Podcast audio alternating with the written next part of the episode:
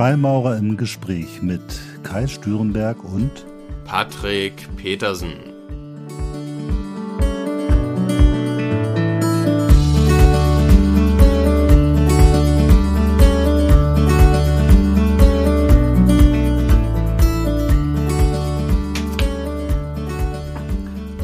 Ja, herzlich willkommen zu einer neuen Folge von Freimaurer im Gespräch. Herzlich willkommen auch von mir. Patrick, heute haben wir uns ein Thema vorgenommen, das hört sich so ein bisschen ernsthaft an und wissenschaftlich und äh, wir wollen mal gucken, was wir da heute draus machen. Das Thema heißt systemisches Da würde ich auch gerne Denken. direkt ansetzen und äh, mich würde mal interessieren, was verstehst du persönlich unter systemischen Denken und wie würdest du das auch vielleicht unseren Zuhörern einfach mal ja in möglichst einfachen Worten verständlich machen wollen? Ja, probieren wir das mal. Also tatsächlich ist das ja etwas, was man äh, lernen kann, das systemische Denken. Es gibt Therapien, systemische Familientherapie, so etwas gibt es. Äh, und ich bin eigentlich darauf gekommen, weil ich immer wieder in Debatten oder Diskussionen irgendwann gesagt habe, ihr müsst mal systemisch probieren herauszufinden, was da die Ursache ist. Und da haben die Leute mich immer angeguckt und da habe ich irgendwann drüber nachgedacht, was meine ich eigentlich damit?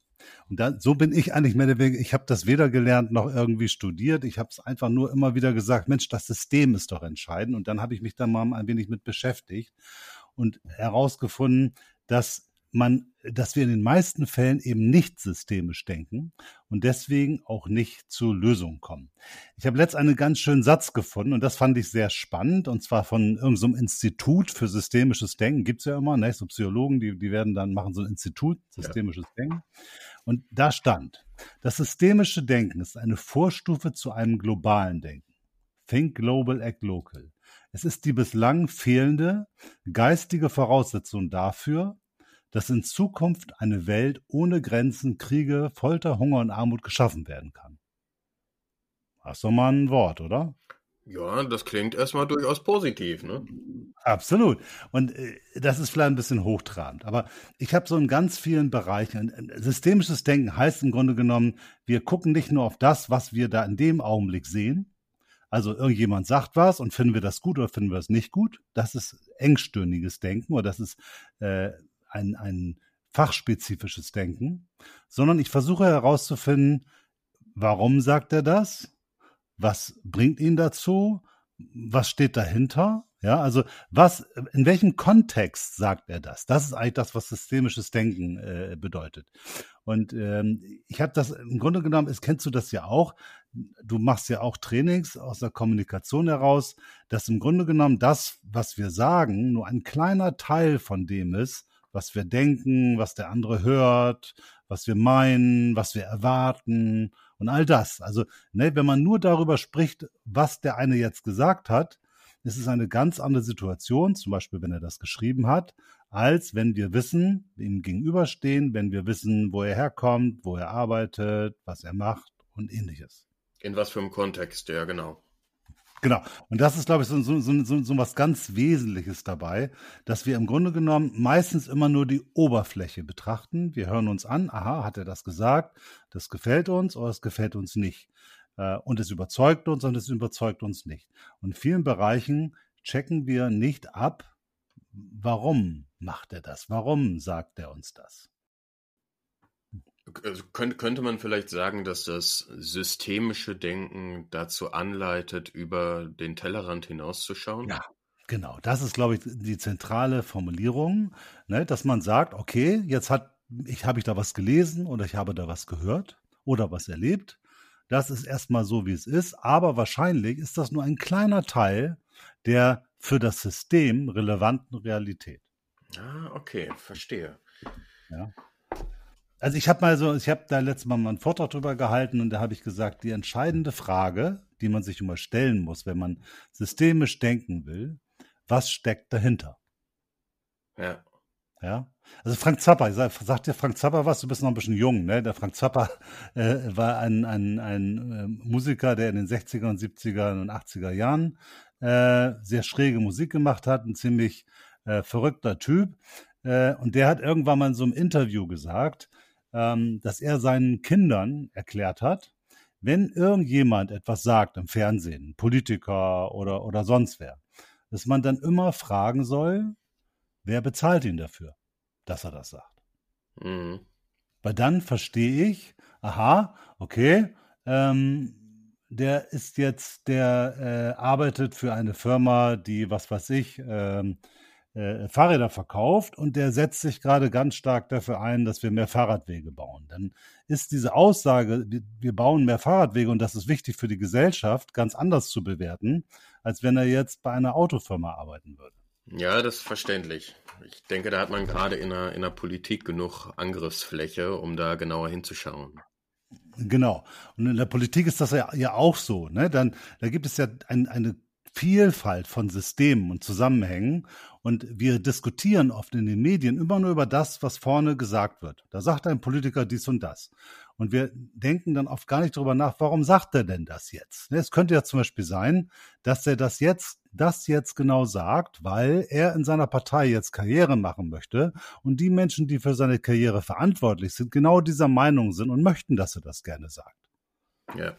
Ne? Wenn ich das verstehe, kann ich das ganz anders bewerten, als wenn ich nur darüber nachdenke, ist das, was er sagt, eigentlich klug oder nicht klug. Mhm. Also auch auf die Intention schauen, die dahinter steckt, genau. hinter dem Gesagten. Ja. Okay. Ja, das kenne das kenn ich, äh, das kenne ich vom Teil, äh, zum Teil auch tatsächlich von mir. Mir ist sowas ähnliches bekannt unter dem Begriff kybernetische Wechselwirkung. Mhm. Und ich zum Beispiel habe das, ähm, ich, ich nehme ja für YouTube auch Videos auf. Und jetzt habe ich die Wahl immer. Was für einen Titel wähle ich? Ich kann auf der einen Seite einen sehr sachlichen Titel nehmen, wo sich dann vielleicht ein akademischeres Klientel zu angezogen fühlt, wenn sie diesen Titel sehen. Jetzt habe ich aber auch die Möglichkeit, einen sehr reißerischen Titel zu wählen. Ähm, ich sag mal so Bildzeitungsmäßig. Und mit dem Hintergedanken in erster Linie, okay, da würden ähm, gegebenenfalls mehr Leute auf mich aufmerksam werden, was auch vollkommen korrekt wäre auf der einen Seite, aber höchstwahrscheinlich würde ich dadurch auch andere Leute auf die Videos aufmerksam machen. Das heißt, es ist nicht nur der Titel, den ich verändere, sondern ähm, in der Wechselwirkung dahinter würde ich auch automatisch eine andere Zielgruppe ansprechen, was ich vielleicht gar nicht auf den ersten Blick so sehe. Würdest du sagen, ähm, das ist ein Stück weit was anderes oder würdest du sagen, dass das auch ähm, in den weitestgehend in den Begriff systemisches Denken zu fassen ist? Nee, das ist genau das. Also ne, ne, in dem Augenblick, wo du in Wechselwirkung denkst, ist es genau das. Ja, du wählst einen anderen Titel, das zieht eine andere Zielgruppe an. Diese Zielgruppe erzeugt andere Debatten, Diskussionen.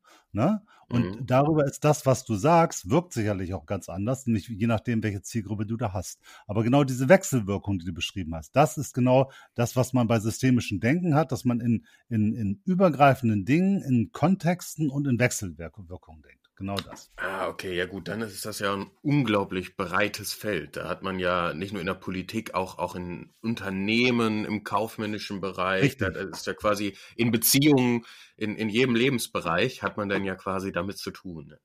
Genau. Und jetzt mal ein ganz großes, wenn wir, du hast eben das Thema Unternehmen angesprochen, gehen wir mal in die Wirtschaft. Da hast du das Thema altes Thema Arbeit und Kapital, ne? so aus dem Sozialismus heraus. Das ist ja ein System. Du redest von einem Gegensatz und äh, Arbeit und Kapital haben unterschiedliche Interessen und sagen wir so jemand wie Marx hat so etwas systemisch analysiert und überlegt, was passiert denn, wenn das Kapital jetzt etwas tut, wie reagiert dann die Arbeit darauf und was wird daraus folgen. Das ist im Grunde genommen systemisches Denken. Ich sage mal so ein Beispiel.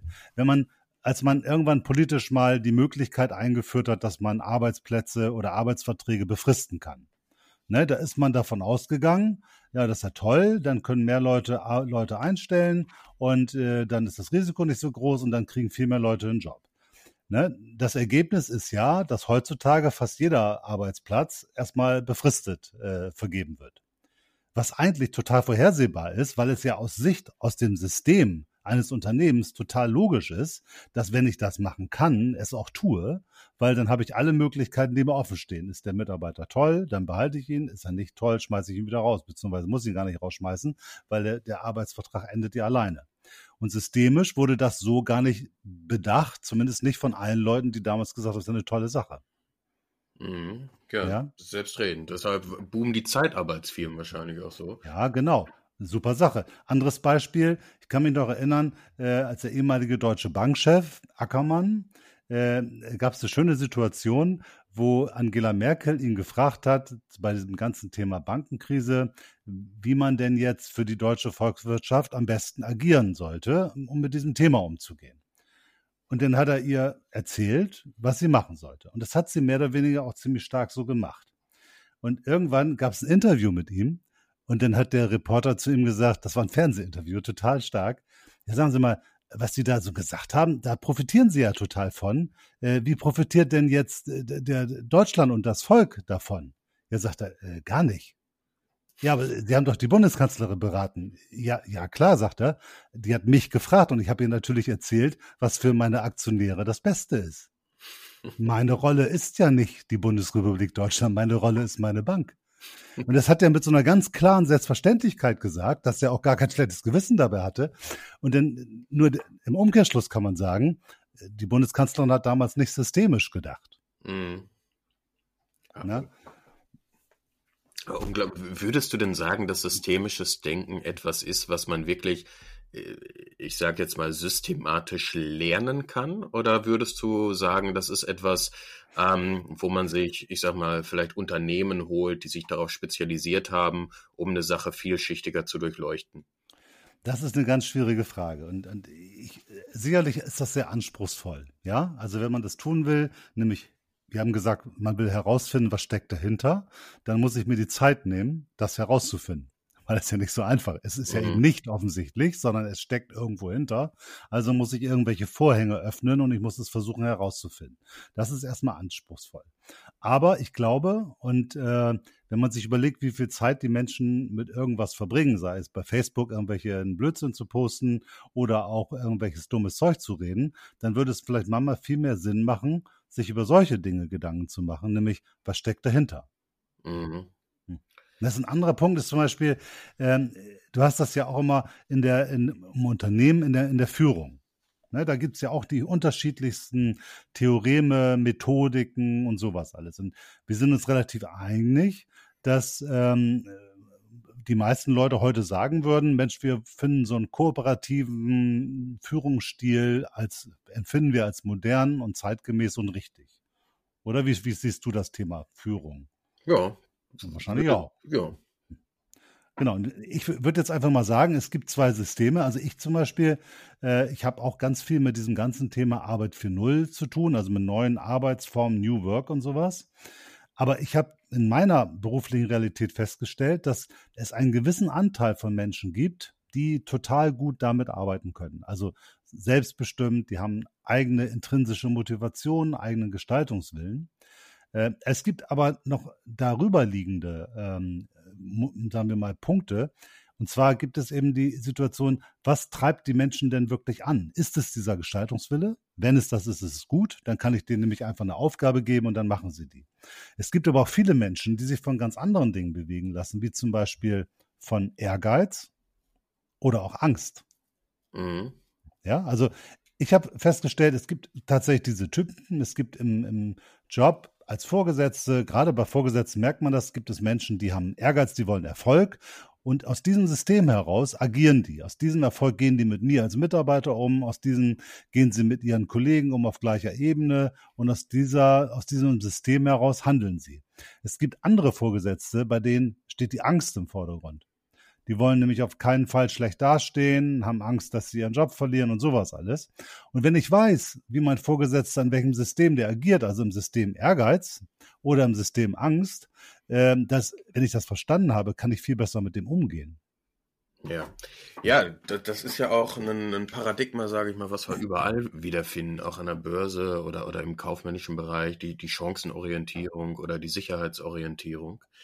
Ähm, ich könnte mir vorstellen, dass je komplexer die, die Struktur ist, also ich sag mal, bei einem größeren Unternehmen oder vielleicht sogar bei dem, bei Deutschland als Staat, wenn man da wirklich systemisch drauf gucken will, dann bedarf es schon wirklich verschiedenster Experten wahrscheinlich, also von vielleicht Unternehmensberatern, Wirtschaftsexperten, Pädagogen, gegebenenfalls Psychologen, ähm, die da denn aus den verschiedensten Blickrichtungen wirklich drauf gucken. Und dann wiederum hat man natürlich die von dir angesprochene Herausforderung, dass sie auch alle ähm, ja möglichst objektiv äh, ihre Sicht der Dinge schildern und nicht irgendwie speziell eingefärbt zu ihren eigenen Nutzen. Das heißt, das ist natürlich auch schon wirklich eine Mammutaufgabe, umso, umso komplexer die Struktur ist, denke ich mal, auf die man systemisch schauen möchte. Ne? Also ich glaube fast, ich würde fast die These wagen, das kann man nicht outsourcen. Weil äh, sobald du jemand dafür bezahlst, dass er etwas herausfindet, hat er die Tendenz, das herauszufinden, was derjenige, der ihn bezahlt, gerne möchte. Mhm. Ja, gut. Also ich glaube, du kannst das tatsächlich, musst du das für dich selbst herausfinden. Also und ich glaube, das ist auch gar nicht so schwer. Es gibt natürlich Systeme, die unglaublich komplex sind. Gerade im wirtschaftlichen Bereich sind die heute ja viel komplexer als früher. Früher hat man Volkswirtschaft gelernt, da gab es so Kurven. Wenn das passiert, passiert jenes. Das funktioniert in Zeiten von Globalisierung, Digitalisierung alles viel komplexer und das kann kaum noch jemand wirklich analysieren. Das funktioniert nicht. Aber es sind ja oft die kleinen Dinge. Weißt, ich kann dir mal so eine Geschichte erzählen, als ich noch im Vertrieb gearbeitet habe oder Marketing. Ähm, da habe ich, so, da, da hab ich das ganz intensiv am eigenen Körper erfahren, was passiert, wenn man nicht systemisch denkt. Da war ich in einem Unternehmen, das Videokonferenzsoftware verkauft hat. Und wir waren ein kleines Startup und haben ganz viel Geld eingesammelt. Das war in der Zeit der New Economy. Und von diesem Geld haben wir mit 20 Leuten eine Firma mit 500 Leuten gekauft. Mhm. Und dann haben wir gedacht, das ist doch super toll. Die haben so Netzwerktechnik und Kabel und, und all so ein Zeug verkauft. Und wir hatten diese tolle Videokonferenzsoftware. Und dann haben wir gesagt, guck mal, da sind jetzt in ganz Deutschland verteilt Vertriebler und die können alle diese Videokonferenzsoftware verkaufen.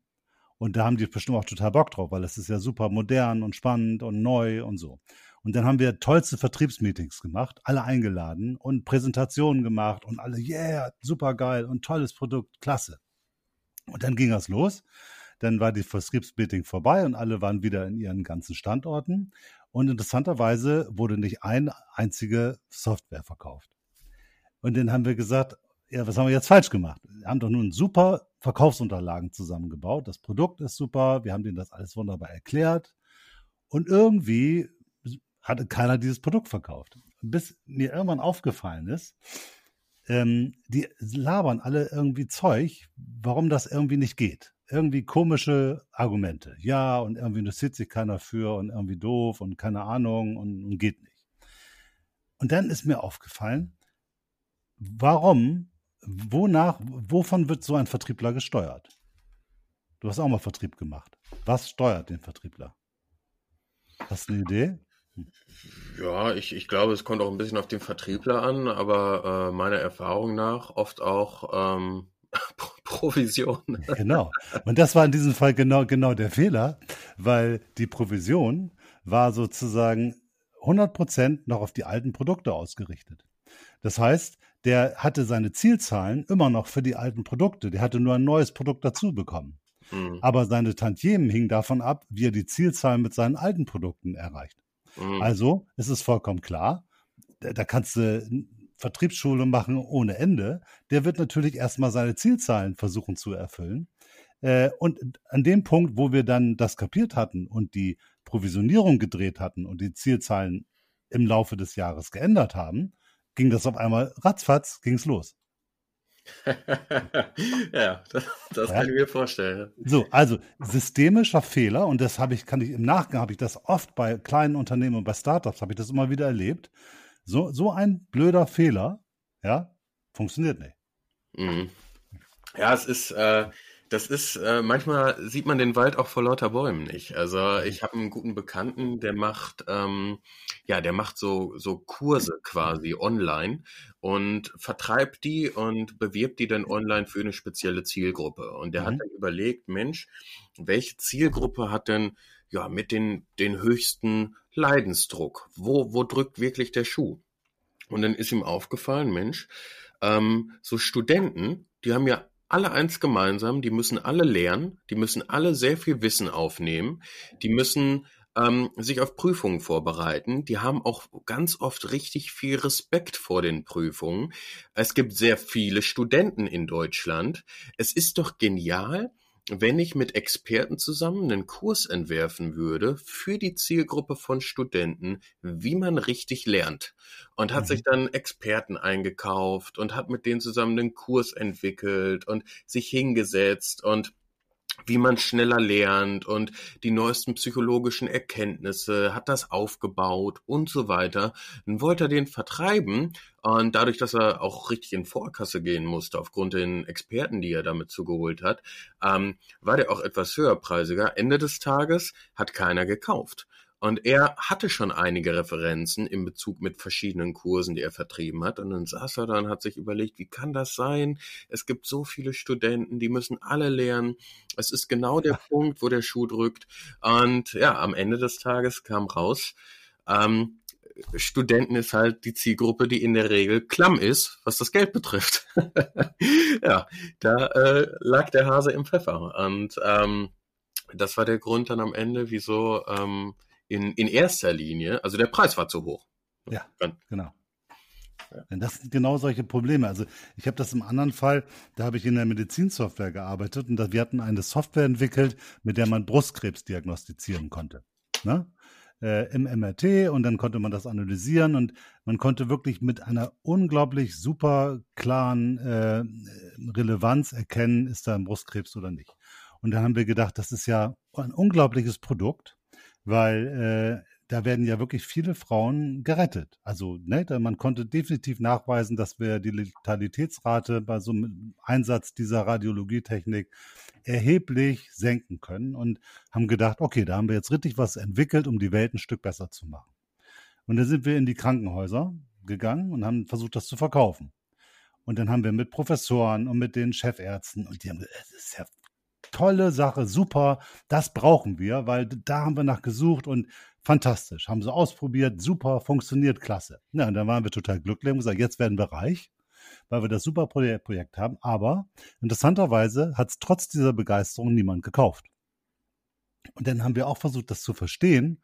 Und irgendwann sagte so ein Arzt, ja, ähm, da meine Klinikleitung konnte ich da nicht von überzeugen.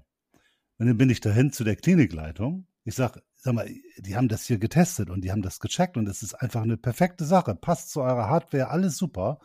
Ja, sagt er. Aber ehrlich gesagt, erklären Sie mir mal, welchen Umsatzgewinn ich dadurch mache, wenn ich diese Software einsetze. Mm. Ich sage, ja, wir hatten jetzt darüber nachgedacht, Menschenleben zu retten. Sagt er, ja, das ist auch super, aber jetzt muss ich ja wissen, wie ich hier Kosten spare und Umsatz erhöhe. Mm. Und darüber hatten wir uns gar keine Gedanken gemacht. Ja. Weißt du? Weil wir haben das System nicht verstanden. Kaufen tut nämlich nicht der Arzt, kaufen tut nämlich die, die, die Krankenhausleitung. Ja. Und die entscheidet nach einem anderen System als der Arzt. Und wir haben uns eben bei der Entwicklung äh, auf das ärztliche System verlassen und das komplett analysiert und alles perfekt gemacht. Nur das war leider nicht das relevante System in diesem System Gesundheitswesen. Unglaublich. Wahnsinn. Ja. Ne? Und das sind so Dinge, die man da so, so, ich finde, das sind so, das sind so kleine Lehren, die man natürlich bitter am eigenen Leib erfahren kann. Und ich kann dir sagen, da gehen viele kleine, tolle Unternehmen bei über den Deister, wenn die solche Fehler machen.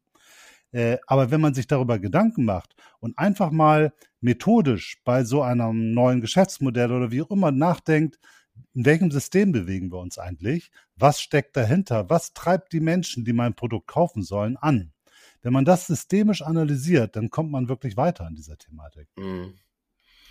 Also würdest du sagen, dieses ähm, Warum beziehungsweise was treibt mein was treibt meinem Gegenüber an? Was ist was ist die Intention, weshalb er sich für Sache XY oder Handlung XY interessieren könnte, ist das schon eine entscheidende Frage im systemischen Denken.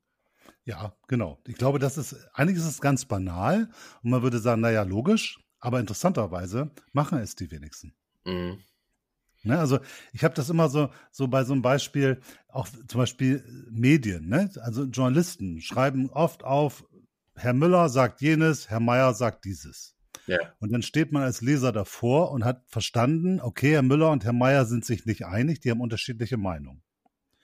Ähm, herauszufinden, welche von diesen Meinungen richtig ist, ist meistens relativ schwer, weil wenn man nicht drüber nachdenkt, warum Herr Müller und Herr Meier jenes oder solches sagen. Und ich fände es eigentlich schön, wenn ein Journalist sich die Mühe machen würde, zu erklären, in welchem Kontext Herr Meier lebt, arbeitet, wirkt und Herr Müller, so dass man erkennen kann, aus welchem Kontext heraus die das jetzt vielleicht sagen oder warum das Interesse da ist. Die entscheidende Frage ist ja immer, wenn jemand etwas sagt, welchen Vorteil hat der davon?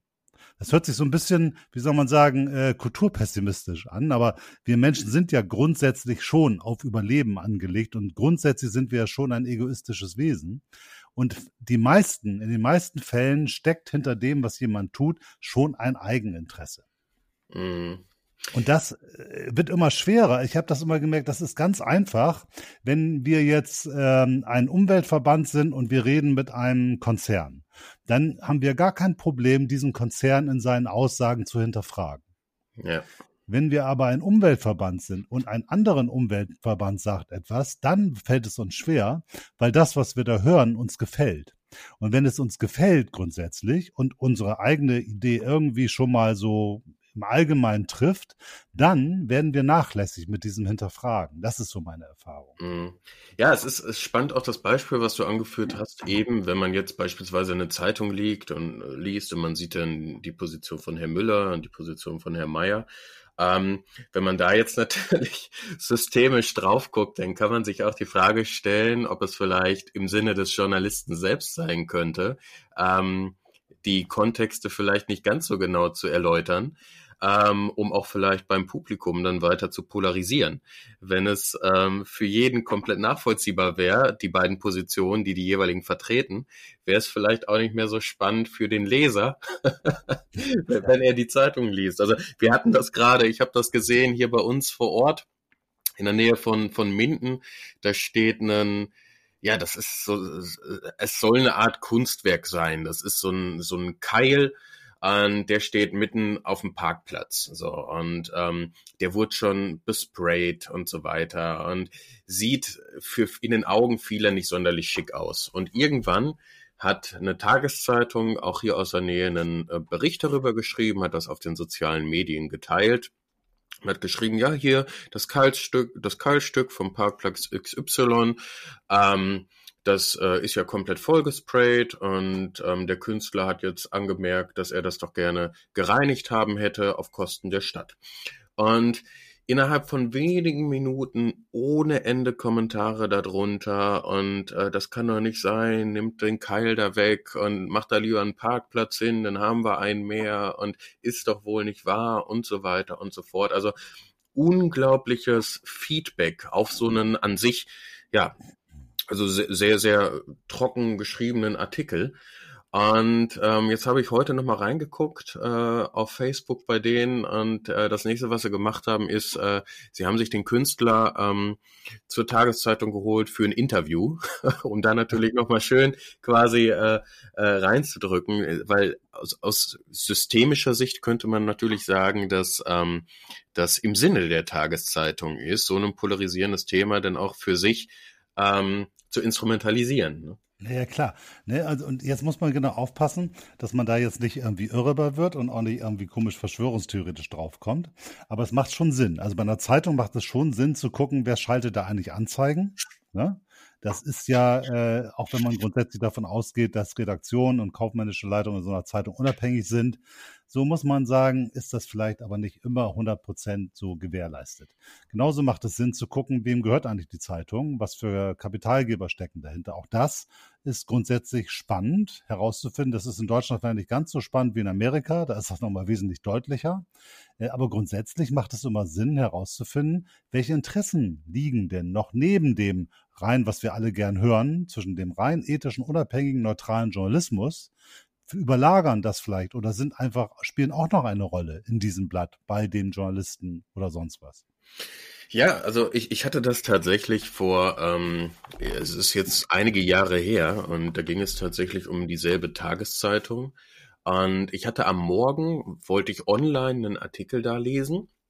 Da ging es um irgendwas Lapidares. Ich meine, es waren Brückentage in, de, in, dem, in dem Jahr. Und ähm, dann war ich aber gerade im Büro und hatte einen Anruf bekommen. Dann habe ich äh, mir das gespeichert und habe gesagt, Mensch, dann gucke ich am Abend noch mal rein. Mhm. So, und dann bin ich am Abend nach Hause gefahren und habe ähm, die Seite online geöffnet und geguckt. und habe den Artikel nicht mehr gefunden. Und dann habe ich äh, die Zeitung angeschrieben bei Facebook und habe gesagt, ja Mensch, hier hört mal, ich habe äh, heute Morgen den Artikel gesehen, jetzt wollte ich gerade nochmal recherchieren und der, ich finde den Artikel nicht mehr. Was, was ist da passiert? Und ähm, dann haben die mir geantwortet, ah ja, das kann sein, dass die DPA, die hat uns den eingestellt, dass die den wieder rausgenommen haben. So, und dann habe ich denen geschrieben, wie es denn sein kann, dass eine Zeitung, die damit wirbt, ähm, unabhängig und überparteilich zu sein, dass da im Prinzip, was ja an sich bekannt ist, die, die DPA beliebig Artikel ein- und ausstellen kann, wo in den vergangenen Jahren der, und es soll jetzt nicht verschwörungstheoretisch klingen, aber es ist ähm, der, der deutschen Presseagentur sehr oft Regierungsnähe nachgesagt wurde. Und es war mir tatsächlich neu, dass die quasi nach Belieben Artikel einstellen und auch wieder rausnehmen können.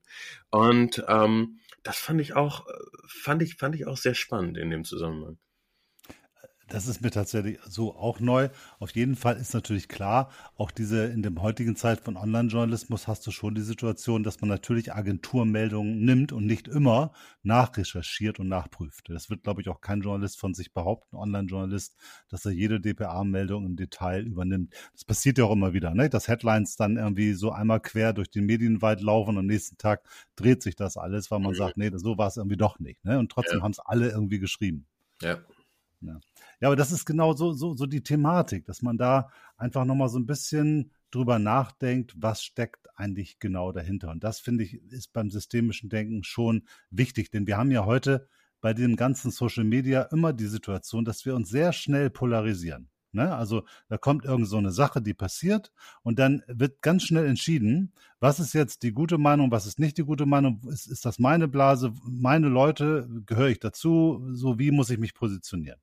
Und dann fällt das ja sofort in rechts, links, schwarz, weiß oder wie auch immer. Und dann ist ja kaum noch ein, ein Dialog an der Stelle möglich. Und das finde ich auch immer ganz, ganz schwierig, weil im Grunde genommen, wenn man irgendwas Dogmatisches sagen kann, dann ist es sicherlich das, dass meistens es doch die Grautöne sind, die der Realität irgendwie näher kommen als schwarz oder weiß. Auf jeden Fall. Und wir hatten das schon mal ähm, im, ich meine in der Folge mit Kommunikation. Ähm, je mehr man eingeschossen ist auf seine eigene, auf seine eigene Meinung, auf sein eigenes Paradigma, umso schwerer fällt es einem in der Regel oder fällt es vielen in der Regel auch, überhaupt offen dafür zu sein, ähm, die Gegenseite verstehen zu wollen. Und genau. dann hat man natürlich am Ende überhaupt gar keinen Nährboden mehr für, eine, für einen gesunden Austausch untereinander, weil jeder nur noch irgendwie, gerade auf den sozialen Medien, das ist ja prädestiniert dafür, ähm, immer lauter schreit und seine Meinung teilt. Und äh, ja, da gibt es dann eigentlich aus, fast ausschließlich nur noch einen, einen Gegeneinander. Und das ist, glaube ich, das Entscheidende. Und das ist die besondere Herausforderung. Also wir haben ja schon gesagt, es ist wichtig herauszufinden, was steckt dahinter äh, dass man Fragen stellt, ja, dass man guckt, was treibt denjenigen, mein Gegenüber, was treibt ihn? Äh, und dass man genau diese Fragen auch dann stellt, und das ist das Schwere, wenn mir das Ganze erstmal gefällt. Also, wenn es mir nicht gefällt, wenn es eine andere Meinung ist als die, die ich habe, dann ist das vollkommen easy, das zu hinterfragen. Mhm. Ne? Aber wenn es mir erstmal gefällt, wenn ich das Gefühl habe, ja, das sind meine Jungs, genau, dann ist sozusagen, und da liegt, glaube ich, meistens das Problem, dass ich da nicht mehr kritisch hinterfrage, weil ich sage, okay, das sind ja meine Jungs, die müssen ja recht haben. Mhm. Und dann verliere ich jegliche Form von Differenzierung. Ah, da bin ich, also das, das sehe ich 100% genauso. Vor allem deshalb, weil daran natürlich auch dann oftmals die Harmonie gekoppelt ist. Ne? Mhm. Wenn man zusammen im selben Boot sitzt und dieselbe Meinung vertritt und man sagt fünf Sachen, wo man sich einig ist und auf einmal sagt Person A die sechste, die eigentlich, ähm, ja, sich überhaupt nicht deckungsgleich ist mit der mit der eigenen Sichtweise, ähm, dann hat man ja schon gewisserweise so ein bisschen Harmonie untereinander mhm. und dann die gegebenenfalls das Risiko einzugehen, Disharmonie zu erzeugen, indem man das dann vielleicht auch im Gespräch wieder hinterfragt. Das ist, glaube ich, auch ein Punkt, der dann, der dann schwierig ist. Genau. Und das ist genau, genau die Herausforderung zum systemischen Denken. Das heißt, einerseits Fragen stellen und andererseits heißt es, sich auch seiner eigenen Gefühle ein Stück weit bewusst zu werden. Und da kommen wir zu einem ganz wichtigen Punkt, nämlich dem System wir selber. Denn wir selber sind ja auch ein System. Mhm. Ne? Auch wir haben ja Dinge, die wir offen zutage treten lassen und Dinge, die wir verdrängen, die im Hintergrund sind, unseren Schatten, so hast du es mal formuliert. Mhm. Ne? So Dinge, die wir nicht richtig angucken wollen. Und ich finde es immer ganz wichtig, dass wenn wir, wenn wir uns auf diesen Weg begeben wollen und diese Analyse machen wollen, dann müssen wir uns auch selber analysieren. Und da sind wir wieder bei dem klassischen Thema, was dann auch wieder den Bezug zur Freimaurerei herstellt, nämlich die Selbsterkenntnis. Mhm. Ja, das ist gerade das ist ein sehr, sehr, sehr vielschichtiges Thema, glaube ich, was auch wirklich die, die Königsdisziplin ist, das unterscheiden zu können. Denn gerade aus psychologischer Sicht, der Begriff Schatten kommt, kommt ursprünglich meines Wissens nach von, von Carl Gustav Jung, mhm. ähm, wenn der nicht schon früher da war.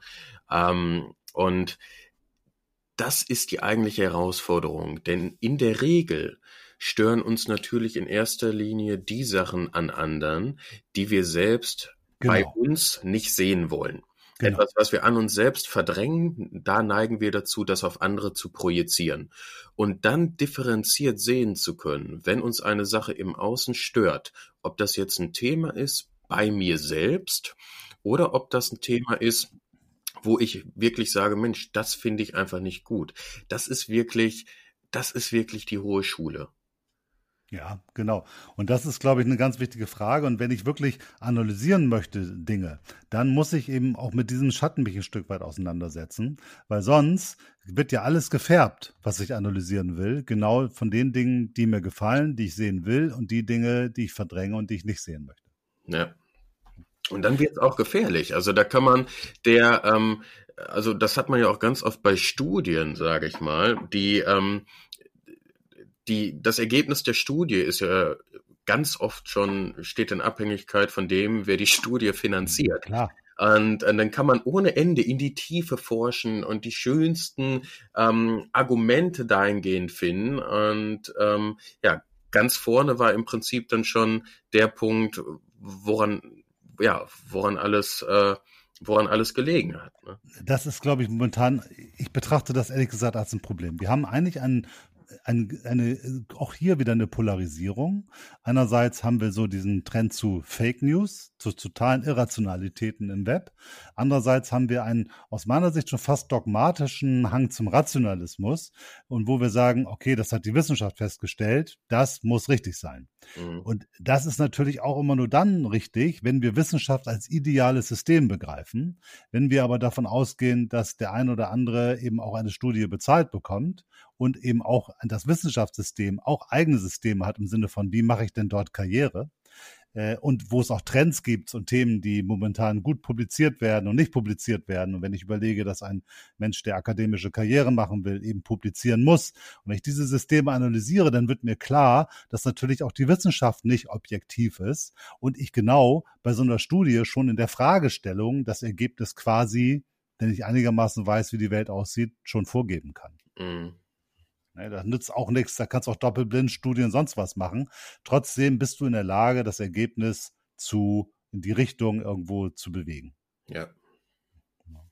Ich habe noch ein wichtiges System, und zwar, ich finde, das würde das gerne nochmal ansprechen, weil ähm, das hat mich in meiner beruflichen, ähm, in meinem beruflichen Weg ganz stark geprägt. Und zwar, äh, du weißt ja, in meinem Buch habe ich ja auch ganz viel geschrieben zu dem Umgang mit Elementen. Mhm. Ne? Wo, wie man sich selbst einfach Stück weit erkennen kann, wenn man herausfindet, welche Elemente in einem welchen Anteil haben und was einen besonders ausmacht. Ja? Ne? Genau. Und in der, der, der, es gibt so, so schöne Aufbauen auf diese Elementelehre, hat ja Karl Gustav Jung auch seine Typenlehre aufgebaut. Und daraus gibt es ganz viel Managementmethodiken. So, wenn du jetzt da so in so ein Führungsseminar machst und, und all diese Dinge. Und eine Sache davon hat mich ganz stark fasziniert. Äh, da gibt es auch verschiedene Firmen, die das anbieten. Ich habe das mit so einem System, das nennt sich Insight. Und der, das baut auch auf, auf diesen vier Typen. Ne? Diesen, äh, also in der Elementelehre ist es Feuer, Wasser, Erde, Luft. Und bei, bei Jung sind es sozusagen dann, dann die verschiedenen äh, äh, Typen, die er beschreibt. Und in diesem System sind es die roten, gelben, grünen und blauen Menschen. Mhm. Und kennst du das? Ich, ich kenne das tatsächlich. Ich habe in, in Unternehmen gearbeitet, wo das, ich sag mal, auch das primäre System war, mit dem man ähm, sein Gegenüber zu, also verstehen wollte. Genau. Ich meine, das kommt sogar ursprünglich von ähm, Hippokrates, meine ich, der, ähm, der das damals ganz ursprünglich, wenn man das zurückverfolgt, ähm, ausgehend von diesen vier Typen äh, äh phlegmatisch und cholerisch und so ja, weiter. Genau. Ja, ja, das ist nämlich ganz spannend, weil das hilft nämlich, also um das mal ganz kurz zu beschreiben, der blaue Typ ist so der Buchhaltertyp, ne, der immer alles abgesichert haben will und ganz, ganz akribisch ist. Der, der rote Typ ist der Autoritäre, der Führungstyp, der, der totale Macher. Der gelbe ist der äh, äh, Kreative, der Spinner, der, der Verbindende, der Netzwerker. Und der Grüne ist sozusagen der, der, der, der ethisch orientierte, der will, dass sich alle lieb haben und, und, und so. Und wenn du ein Team zusammensetzt und du hast diese verschiedenen Typen, dann kann man meist sagen, äh, funktioniert das manchmal gut und manchmal schlecht und vor allem funktioniert es nicht, wenn man sich dieser Typen nicht bewusst ist, weil man immer denkt, Mensch, der andere macht es ganz anders als ich, was hat denn der gegen mich? Mhm. Genau. Ne? Und wenn man weiß, der andere macht das gar nicht, weil er mich doof findet, sondern der macht das, weil er eben so ein Typ ist, dann kann ich anfangen, das wertzuschätzen. Ne? Wenn ich in einem Unternehmen bin und ich bin so ein Spinner, dann kann ich das wertschätzen, dass ich so einen Kollegen habe, der immer nochmal nachrechnet und darauf sorgt, dass die Excel-Tabellen alles stimmen. Ganz genau, ja. Ne? Und der kann das auch wertschätzen, wenn der andere Typ immer, ohne das vorher abgeklärt zu haben, einfach irgendwas ausprobiert, weil der nämlich vielleicht dadurch die Chancen irgendwie entdeckt. Ja. Na, diese Form von Wertschätzung, die entsteht durch Erkennen. Durch Erkennen von mir, was bin ich für einer, und durch Erkennen des anderen, was ist der oder die für eine. Und dann entsteht auf einmal Verständnis und Synergie. Mhm. Finde ich total spannend. Also mir hat das wirklich damals die Augen geöffnet, weil ich das erste Mal verstanden habe, warum Menschen so und so agieren und ich einfach gelernt habe, wertzuschätzen, dass jemand komplett anders als ich agiert. Ja, ja, das ist auch ähm, gerade im, im Verkauf ein unglaublich ähm, oft genutztes und auch wertvolles, wertvolles Instrument, um, und äh, um da wieder systemisch zu sprechen, je nachdem, äh, wie man es formulieren möchte, seinen Kunden besser zu verstehen und zu bedienen genau. oder seine eigenen Taschen mehr zu füllen. Ja, genau. das, das kommt auch wieder auf die Perspektive an. Aber natürlich, wenn, wenn ich ein Autoverkäufer bin, und ich habe einen blauen Typen vor mir, einen sehr rationalen, dann würde ich dem sagen, hören Sie mal, das Auto hat 250 PS, ähm, das hat so und so viel Newtonmeter und der Kofferraum hat so und so viel Liter, Zahlen, Daten, Fakten. Und wenn ich vielleicht einen gelben Typen vor mir hätte, dann würde ich sagen, Mensch, hier, überlegen Sie mal, wie schnell Sie von A nach B kommen und wie Sie sich dabei fühlen würden und so weiter. Und je nachdem, wie ich die Formulierung über dieselbe Sache treffen würde, würde ich mein Gegenüber dann natürlich mehr abholen können, wenn ich, genau wie du gesagt hast, mir über diese Typen bewusst bin. Genau. Und das ist im Vertrieb, funktioniert das? Die, die Vertriebstheorie kennt das absolut. Ne? In jedem Vertriebslehrgang oder in jeder Schulung wirst du genau das lernen. Ähm, aber es, du kannst es natürlich auch in ganz anderen Bereichen benutzen. Auch wenn du Menschen überzeugen willst, wenn du sie mitnehmen möchtest auf irgendetwas, auch dann hilft es total zu verstehen, wie du ihn abholen kannst und wie du Verständnis erzeugen kannst. Ja. Na, ich habe das, also interessanterweise, ich habe äh, vor einiger Zeit einen Vortrag darüber gehalten. Und das war relativ herausfordernd, weil das war in so einer Serie, die nennt sich 12 Minutes Me, kommt aus Berlin. Und das ist so ein, so ein Format, wo drei Vortragende jeweils zwölf Minuten vortragen und dann gibt es zwölf Minuten Fragen und dann zwölf Minuten Pause. Mhm. Und so ein Thema vorzustellen in zwölf Minuten ist echt nicht einfach. Mhm. Also da habe ich mir echt ein ziemlich, äh, äh, ich hatte so unglaublich viel zu sagen und festgestellt, das in zwölf Minuten zu bringen, oh Mann, das war eine Herausforderung. Mhm. Und hat aber gut funktioniert und die Leute haben das irgendwie auch cool gefunden. Aber dann kam gleich als erstes in den zwölf Minuten Fragen, die erste Frage sagte einer, ha, also wenn Sie das so erzählen und ich mir vorstelle, ich soll mir das immer alles so angucken, analysieren, bin ich dann nicht viel glücklicher, wenn ich mir das nicht alles angucke? Was hast du geantwortet? Ich habe gesagt, mit Sicherheit sind Sie das. Schwierige Antwort, ne? Äh, wie hättest du geantwortet? Tja, ist tatsächlich eine, eine äh, schwierige Frage. Ich könnte mir vorstellen, dass man tatsächlich glücklicher damit ist. Ja. Also ich will es mal so sagen, nochmal zurück zu meinem Beispiel von vorhin mit der Software zur Erkennung von Brustkrebs. Ne? Zu erkennen, dass das Retten von Menschenleben keine Bedeutung in diesem System hat, äh, das macht einen nicht unbedingt befreiter. Mhm. Ja, das kann ich mir vorstellen. so, also ich will damit sagen, tatsächlich, äh, wenn du in die Komplexitäten eindringst und feststellst, aha, es ist gar nicht alles so, wie es scheint und es meint gar nicht jeder genau so, wie er das sagt, sondern es sind oft Interessen hinter Eigeninteressen, andere Interessen, Karriereinteressen, Geldinteressen. Ähm, das sagen wir mal, erzeugt so eine gewisse Entzauberung der Welt und auch der eigenen, sagen wir mal, ethisch-moralische Vorstellung, wie man vielleicht die Welt gerne hätte. Man setzt sich dann schon damit auseinander, dass die Welt tatsächlich alles andere als perfekt ist. Mhm. Ja, für mich ist auch eine interessante Frage, ähm, inwieweit, inwieweit Empathie dieses Bewusstsein für die verschiedenen Typen gegebenenfalls ähm, nicht mehr vonnöten macht. Also inwieweit mhm. man, wenn man sich emotional wirklich in sein Gegenüber einfühlen kann, ja. inwieweit man da eventuell in der Lage ist, ähm, diese vier verschiedenen Typen aus kognitiver Sicht obsolet zu machen. Ob es da, ob das überhaupt möglich ist, aus Empath also äh, um dir ein Beispiel zu nennen, wenn jetzt der Dalai Lama einem gegenüberstehen würde und der würde diese vier Typen nicht kennen, könnte er trotzdem sein Gegenüber so genau charakterisieren als einen Verkäufer, sage ich mal, der diese, ja, dem diese Typenlehre bekannt ist. Das ist, ja. Danke für diese Frage, weil ich finde, es ist zentral. Ich sage absolut ja. Und zwar, wir hatten das vorhin schon mal. Du hast ja auch gesagt, oh Mann, das ist ja total komplex. Wie soll man das machen? Wer hat die Zeit, die Energie, das Wissen, die Kraft, das alles zu analysieren? Mhm. Und tatsächlich glaube ich, kann man das in vielen Fällen, in vielen, in einzelnen Systemen kannst du das natürlich. Du kannst verstehen, was treibt meinen Chef? Ja, oder was motiviert meinen Mitarbeiter? Das kannst du analysieren und verstehen, wenn du nicht ganz bescheuert bist. Aber wenn du in größere Zusammenhänge gehst, in Märkte, in Politik oder so etwas, dann hat nicht jeder die Möglichkeiten, das Know-how, das Wissen, die Zeit, die Energie, das alles zu analysieren. Ich glaube aber schon, dass man, und deswegen braucht man, es gibt einen Begriff dafür, man braucht heutzutage Ambiguitätstoleranz. Toller Begriff. Ne? Bedeutet im Grunde genommen, ich muss in der Lage sein, Entscheidungen zu fällen auf einer unzureichenden Grundlage, Datengrundlage. Mhm. Weil die Systeme kann ich nicht mehr alle komplett analysieren. Da kann ich auch keine Marktforscher für einen Auftrag geben. Das kriegt keiner mehr hin. Ich muss aus einem undefinierten Datensatz heraus Informationsmaterial äh, Entscheidungen fällen. Und nach meiner Erfahrung sind die erfolgreichsten Manager und Unternehmensführer äh, immer die Menschen mit dem höchsten Maß an Empathie und Intuition.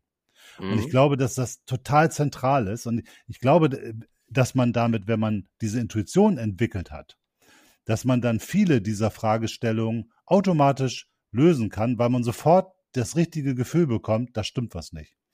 Und wenn ich dieses Gefühl entwickelt habe und dem vertraue, diesem Bauchgefühl, das mir sagt, irgendwas ist da komisch, dann kann ich nachbohren und das rausfinden.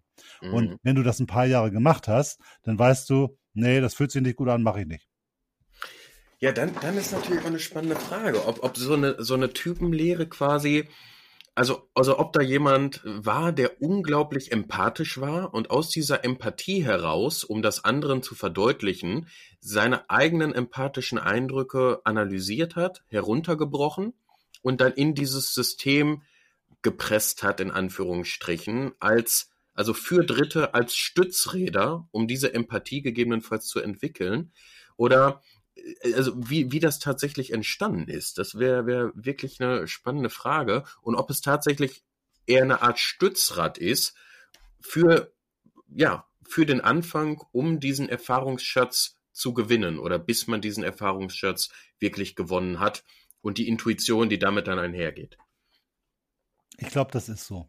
Also ich glaube, dass das so entstanden ist und ich glaube auch, dass das insgesamt so ist in vielen Bereichen, dass man im Grunde genommen mit der, man hat für die meisten Dinge eine sehr schnelle Entscheidung, ob du jemanden magst oder nicht, ob du glaubst, diesen Weg zu gehen oder einen anderen.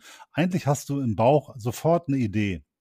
Und dann fängst du an, das zu analysieren, darüber nachzudenken. Und eigentlich brauchst du das Gehirn dann eigentlich nur noch, um diese Entscheidung, die dein Bauch schon längst getroffen hat, zu rechtfertigen oder um sie anderen zu erklären. Mhm. Ja, dann ist, äh, dann, dann kann man vielleicht als Appell mit auf den Weg geben, für alle, die das hören, möglichst viele Fehler zu machen. ja, also, klar. Ich, ich, ich habe letztens den, den schönen Satz gelesen. Erfahrung ist das, was man bekommt, wenn man nicht das bekommt, was man will. Und ja. Äh, ja. Also ich glaube das wirklich. Also ich glaube, dass, dass Fehler zu machen im Leben eine, eine, eine unglaublich wichtige Funktion ist. Deswegen kann ich auch nur jeden ermutigen, mach mal Fehler, trau dich was, probier was aus, weil nur dadurch entsteht dieses Gefühl für Intuition. Dadurch entsteht, und wenn man es richtig re reflektiert, das ist natürlich die Herausforderung, du musst darüber nachdenken. Und ich glaube, dass all diese Dinge, die wir heute besprochen haben, das sind so Beispiele oder diese Typenlehre oder einfach diese Methodik, dass du sagst, wir haben drei Fragen. Was steckt hinter der Oberfläche? Was treibt den Menschen? Und wer hat den Vorteil? Wenn du mhm. solche methodischen Fragen, die einfach nur einfach mal grundsätzlich immer stellst, daraus entwickelt sich ja ganz schnell so ein, so ein System in dir selbst, wie du mit Dingen umgehst. Und wenn du so ein bisschen dich damit auseinandersetzt und einfach den Fokus darauf legst, dann entsteht daraus immer mehr du fragst dich das irgendwann ganz bewusst und irgendwann fragst du es dich unbewusster und irgendwann fragst du es dich gar nicht mehr und irgendwann entscheidest du einfach und weißt, was richtig und was falsch ist. Und ich glaube, das ist total wichtig, nur mal sich bewusst zu machen, welche Möglichkeiten da sind und auch zu entscheiden, will ich das, mich damit auseinandersetzen, will ich das alles wissen, weil tatsächlich ist das anstrengend und es macht gewisse Weltbilder auch vielleicht stellt es in Frage. Aber wenn ich mich dafür entschieden habe, eben kein Schaf zu sein, sondern ich sage, ich möchte nicht nur irgendwie leben, ich möchte die Dinge wirklich verstehen, ich möchte wissen, was mit mir und mit anderen passiert, dann ist es, glaube ich, der einzige Weg zu sagen, dann stelle ich mich dem und dann nutze ich eben diese Erkenntnisse, die andere schon gemacht haben, um mich auf diesen Weg zu begeben und immer drüber nachzudenken, in welchem System agiere ich, in welchem System agiert der andere und in welchem System agiert gerade das, was ich gerade betrachte. Ja, das sind äh, sehr schöne Worte zum Ende hin. Und ich denke auch, das ist äh, nichts für Feiglinge. Und in dem Kontext machen natürlich auch ähm, die Worte Immanuel Kants zur Aufklärung doppelt Sinn mit habe den Mut, hat er gesagt, dich deines eigenen Verstandes zu bedienen. das finde ich total gut. Das finde ich total gut. Und vielleicht zu, zum Abschluss noch eine letzte Reaktion aus dem Vortrag. Die fand ich nämlich auch so schön. Da sagte einer, also wenn ich das alles richtig mache und richtig, richtig gut da drin bin, dann kann ich ja Menschen manipulieren. Und das fand ich total interessant, weil ja, natürlich kann man das dann, wenn man alles gut versteht, analysiert und weiß, wie der andere tickt, kann man auch Menschen manipulieren. Aber man kann auch tausend andere Dinge tun. Man kann Dinge gestalten, machen, erleben, verstehen, bewegen. Ich fand es so interessant, dass nun diese, das war die zweite Frage, so gleich kommt, man kann dann ja jemand manipulieren. Und der nächste sagte, dann sollte man das lieber nicht tun. Ich mhm. sage, na ja, das ist ja super. Äh, dann manipulierst du zwar nicht, aber dann weißt du gar nicht, wann du manipuliert wirst. Mhm. Ja, Manipulation ist auch äh, tatsächlich ein zweischneidiges Schwert. Ne? Also es ist, ähm, ich habe mal gelesen, Manipulation sei wie ein Messer. Man kann sich damit ein Brot schmieren oder jemanden verletzen. Und ja. Genauso ist es natürlich auch. Ich glaube, je mehr Bewusstsein man für solche Systeme hat, umso mehr, ja, vielleicht sogar Macht hat man. Aber das ist eigentlich komplett sekundär, weil viel entscheidender ist die Intention, mit der man es nutzt. Ne? Nutzt man es für was in Anführungsstrichen Positives oder um jemanden zu schaden? Und von daher ist die Frage natürlich auch an sich, es, es sagt gegebenenfalls mehr über den Fragenden aus als über die eigentliche Sache. Absolut.